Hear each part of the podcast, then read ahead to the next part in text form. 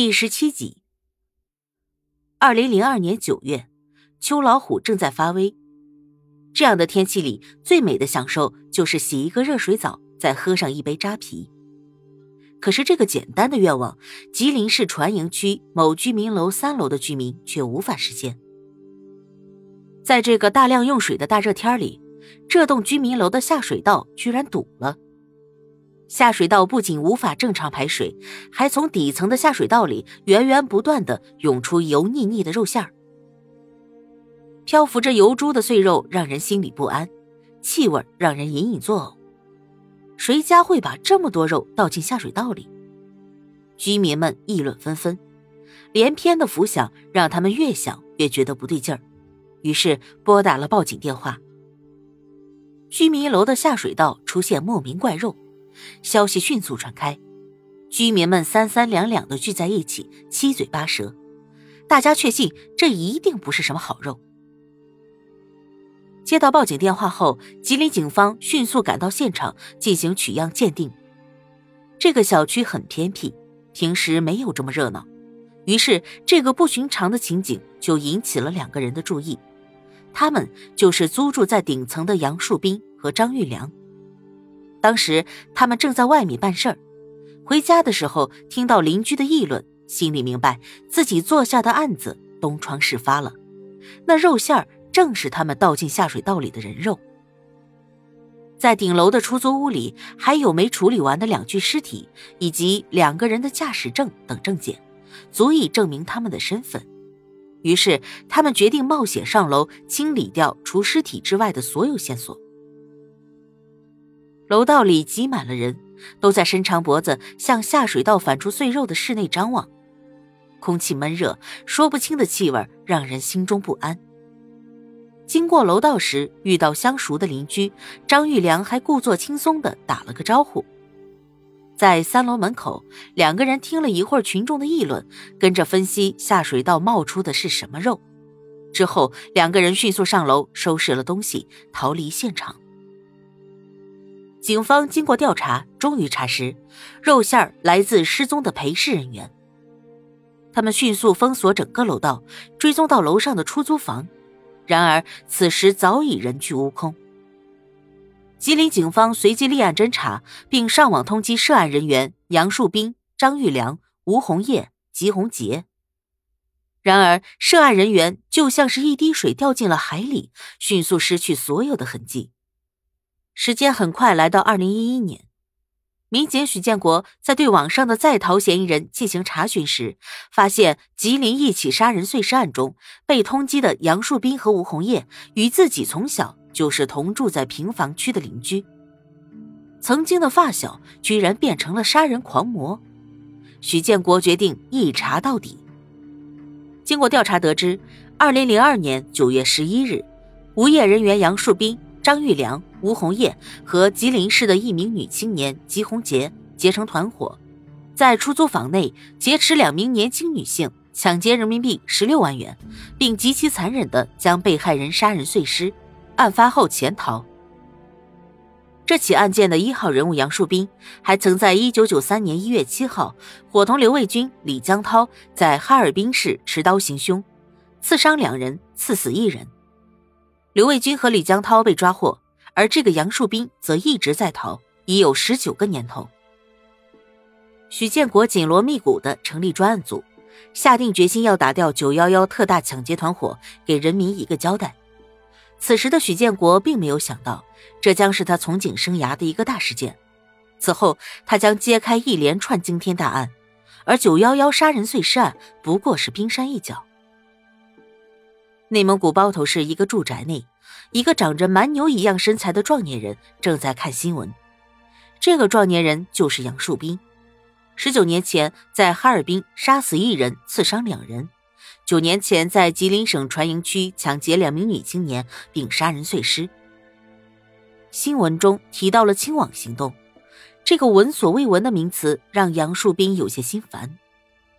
他在屋子里转了几圈，停在窗前，安慰自己说：“近二十年的逃亡生涯，什么险情没遇到过？有好几次都转危为安。”现在的这个地方已经平安无事的住了十年了，不会有事的。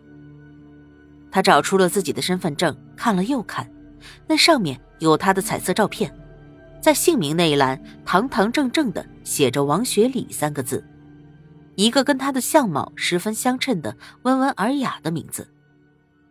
他把身份证放回原处，思前想后，还是放心不下。虽说有了这道护身符壮胆，但是对于这场声势浩大的清网行动，他却不能掉以轻心，因为他不是一个人。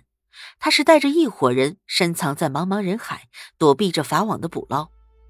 他深知他们中的每一个人都必须小心谨慎，特别是在清网行动期间，任何细小的闪失都有可能招致全体覆灭的后果。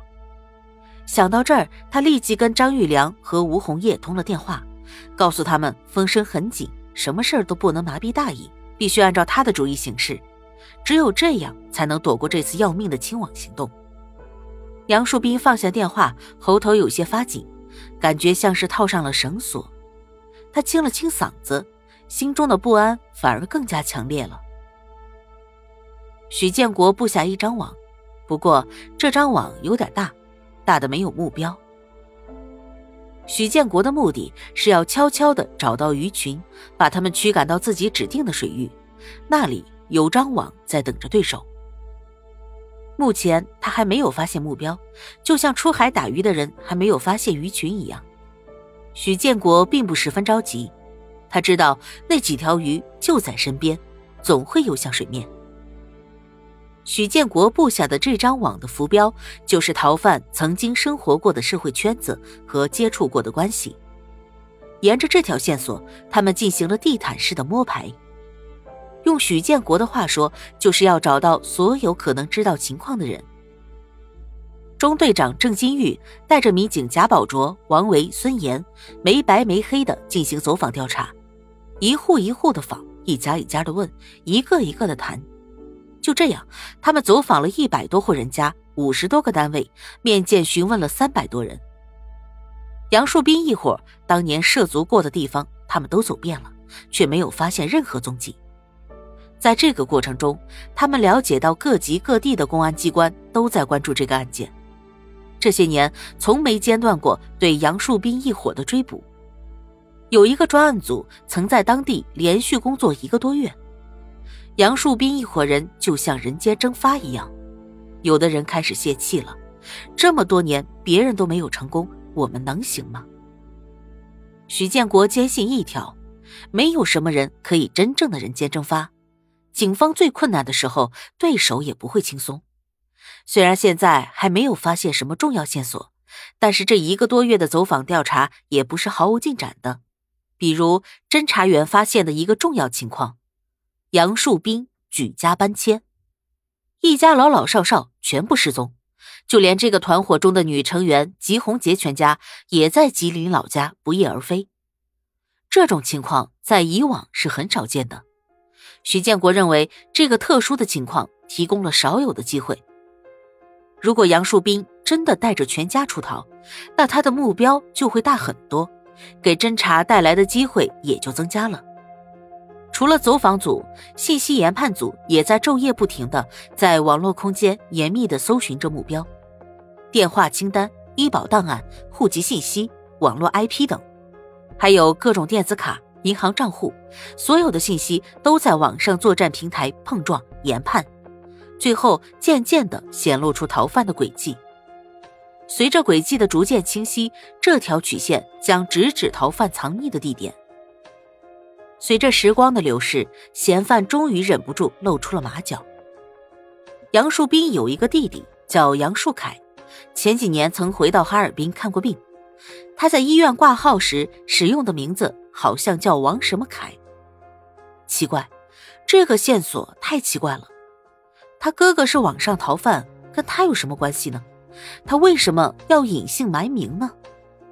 先是举家搬迁，现在又隐姓埋名，这两者之间有什么联系呢？许建国苦苦的思索着，脑袋都要想炸了，也无法将这两者合乎逻辑的联系起来。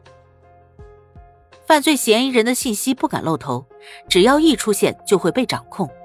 可是，一个庞大的犯罪团伙如果漂白了身份，那么就会凭空出现一群合法的人。这是许建国和战友们遇到的最大的障碍。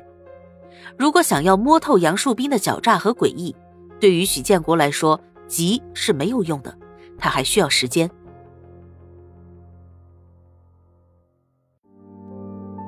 本集播讲完毕，感谢您的收听。喜欢本专辑，别忘了点订阅关注。